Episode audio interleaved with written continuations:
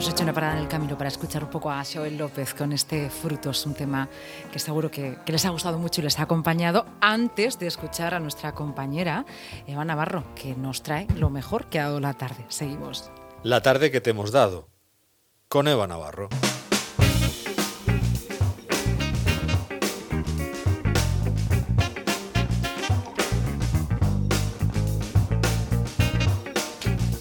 Aquí está, ya está aquí nuestra compañera eh, Eva Navarro. ¿Qué tal? Buenas tardes. Buenas tardes. Estaba ya un rato, también lo tengo que decir. Sí, pero bueno, la radio bueno, no gusta jugar así, en plan de viene, que se va, pero luego está aquí todo el tiempo. Un ratito para bailar, no pasa nada. Bueno, Eva, hoy tenemos una tarde, eh, como todas las interesantes Sí. tardes en este mes de septiembre, donde hemos tenido muy buena compañía, Ujú. tanto de los eh, invitados como de los colaboradores que han venido aquí a la radio a, a estar un rato con todos nosotros y todos los oyentes.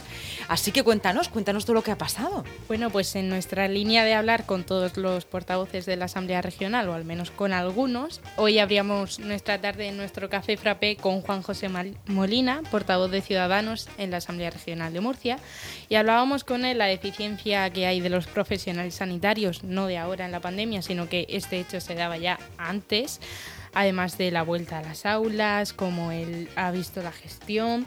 Eh, también un tema muy importante y que se habla poco, la enfermería en los colegios, que es muy necesaria y más ahora en, este, en esta vuelta a las aulas, en la nueva normalidad.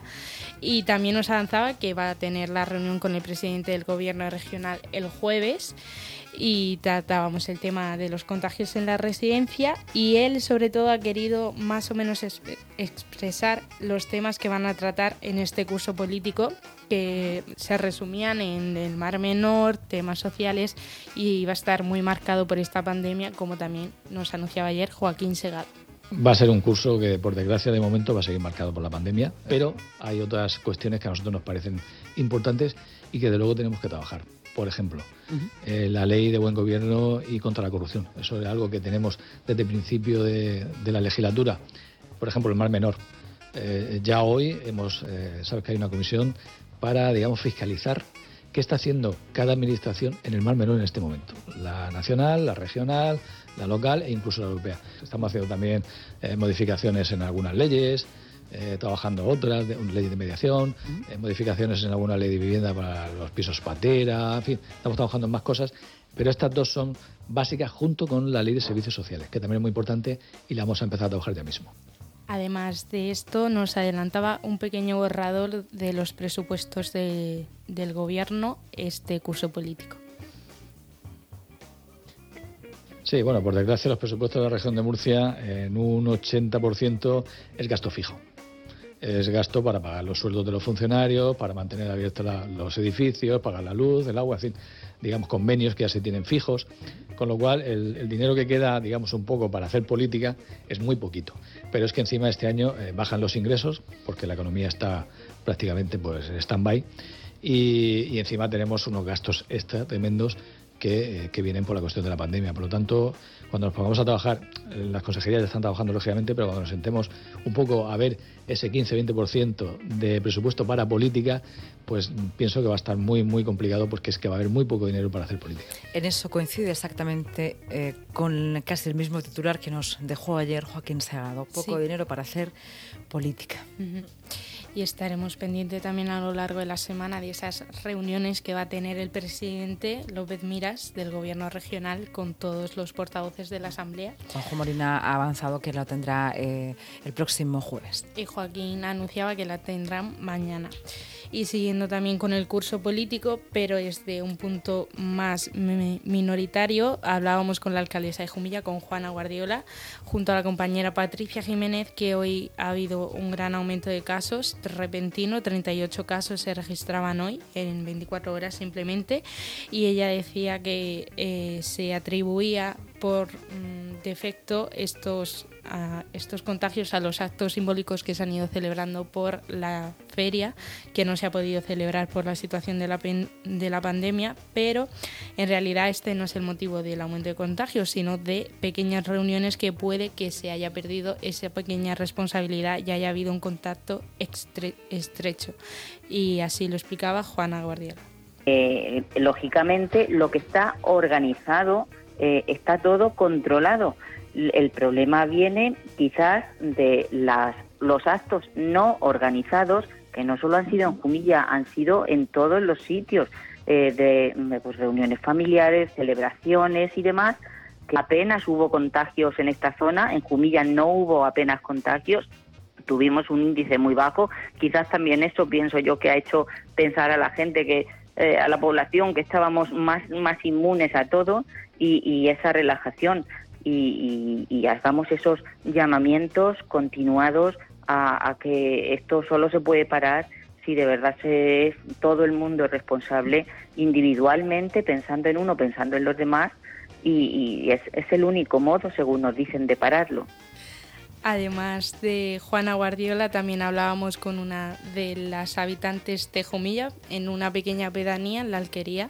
En nuestra tertulia Jóvenes África, que es panadera en la Alquería, pedanía de este municipio, nos contaba un poco su preocupación por los crecientes contagios y un poco en contraste, Juanma mm, se alegraba por la recuperación de su madre, que hoy le, le han dado el alta, y cómo toda la moral del pueblo ha cambiado. Entonces tenemos estas dos vertientes. Recordamos, Juanma y África, ambos tertulianos en la misma sección, eh, donde desde Moralejo y desde la Alquería, dos jóvenes, un pastor y una panadera, sí. nos hablan de la actualidad. Sí.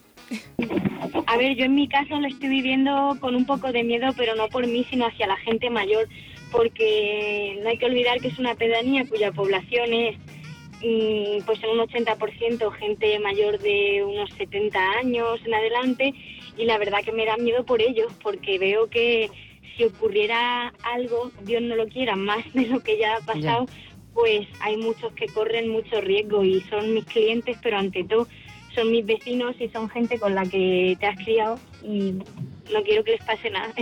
es como que sufro mucho por ellos, porque no les pase nada a nadie, ni a mi bisabuela, ni a ningún vecino. Se ha dado un, giro de 80 grados porque ya te digo que se han volcado los vecinos, eh, amigos, bueno, la verdad es que no tenemos queja ninguna. Y como os decía antes, eh, hoy nos han dado el, alta y nuevamente, pues nada, el Moralejo vuelve a estar limpio. Pues desde aquí mostrar nuestra más sincera alegría a Juanma de que por fin se haya mm, recuperado y, nuestro más apoyo a África y a Jumilla, que esperemos se frenen estos contagios pronto. Y siguiendo, cambiando un poco de tema, pasamos a la cultura clásica en su sección habitual en otro día que no es hoy, los martes, eh, ha venido Aristides Mínguez. Hoy venía acompañado el profesor Aristides. Con Marc Carrillo también, ambos profesores de cultura clásica. En su sección Tan cerca y tan lejos hablábamos de cómodo, que dejamos el tema medias la semana pasada. que es mal que nuestros oyentes más fieles han podido coger su libro de historia y retomarlo. Pero estaba ahí en Gladiator, ¿eh? Sí, también nos ha hablado de los gladiadores y también las festividades de los romanos en septiembre que también entre ellas eh, hemos destacado las ludis circenses, las que se tenían en consideración que eran un poco fiestas religiosas y empezaban con una procesión, pero que sobre todo yo he escuchado por ahí que se utilizaban para ligar. Sí. Y, eh, bueno, eh, sí. la procesión iba por dentro en Roma. Sí, no han cambiado mucho las cosas. las fiestas para ligar de toda la vida. Y Mar Carrillo nos ha leído un extracto de Ovidio que nos explicaba cómo ligar en estas fiestas circenses. Ligar era difícil entre eh, gente de clase alta, ¿vale? Porque eh, los matrimonios estaban concertados y entonces era para las chicas era eh, que un chico joven se les acercara, pues era complicado. Entonces el, circo pues era el lugar adecuado. De hecho, Ovidio, en su arte de amar, pues en el que no, mm, dice eso de ligoteo, un consejo dice, no dejes de ir a las carreras de caballos al circo, donde se reúne el pueblo entero. Es un lugar favorable a los amores. Siéntate cerca de ella. Busca un pretexto cualquiera para entablar conversación. Aplaude con, eh, aplaude con entusiasmo la danza que ella aplaude. Levántate si ella se levanta. Y siéntate si se vuelve a sentar. Si alguna muchacha te pregunta en el circo el nombre de los reyes vencidos, responde a todo. Afirma que con seguridad, aunque no sepas. Eso es como ahora, ¿no? Sí. Ahí no hemos cambiado tampoco. No, la verdad. No es un circo romano, pero bueno. Bueno. Eh, además, eh, hemos de añadir que estas festividades se utilizaban para ligar porque eran de las únicas que podían asistir hombres y mujeres. Juntos. Exacto. Claro. ¿Mm? En otras festividades no se podía. Claro, y que eran muy clasistas, nos ha dicho. Ahí podían unirse ricos y pobres en los circos, en otros aspectos no. Entonces, bueno, pues ahí Claro. aprovechan para el ligoteo, claro. Y bueno, pasando a otras artes, esta vez en la música, hemos tenido una entrevista de actualidad con Ima Leal, la presidenta del Orfeón Fernández Caballero de Murcia, eh, y nos ha contado la situación del Orfeón en esta pandemia y qué medidas se están tomando. Entonces, lo primero que estamos haciendo es, llevamos ya, pues, desde el mes de mayo aproximadamente, bueno, llevamos ya muchísimos años viendo el tema del espacio con el ayuntamiento, ¿no? Lo que- pero sin, lo que pasa es que con el tema del COVID, pues, se ha, se ha agravado la situación porque, evidentemente, estábamos en un colegio y en ese colegio, a ese colegio ya no podemos volver a entrar por, por, bueno, pues por todas las medidas anti-COVID que están tomando y, por, y porque es lógico que así sea. Con lo cual, ahora mismo, mm, al Colegio Federico de Arte, que es donde estábamos, no podemos volver, pero sí es verdad que estamos intentando ver la posibilidad de buscar un espacio que no solamente sea, mm, es decir, que ya en el que nos podamos quedar. Es decir, que ya sea un espacio propio, aprovechar esta situación para dejar de este, es- este estilo nómada de, de hacer música que ha tenido el Orfeón durante 88 años. Esperemos que sí, que encuentre un espacio en el que desempeñar su tarea. Y aparte de eso, ha añadido que a pesar de la situación y de tener o no espacio, tienen ese pensamiento de empezar en octubre.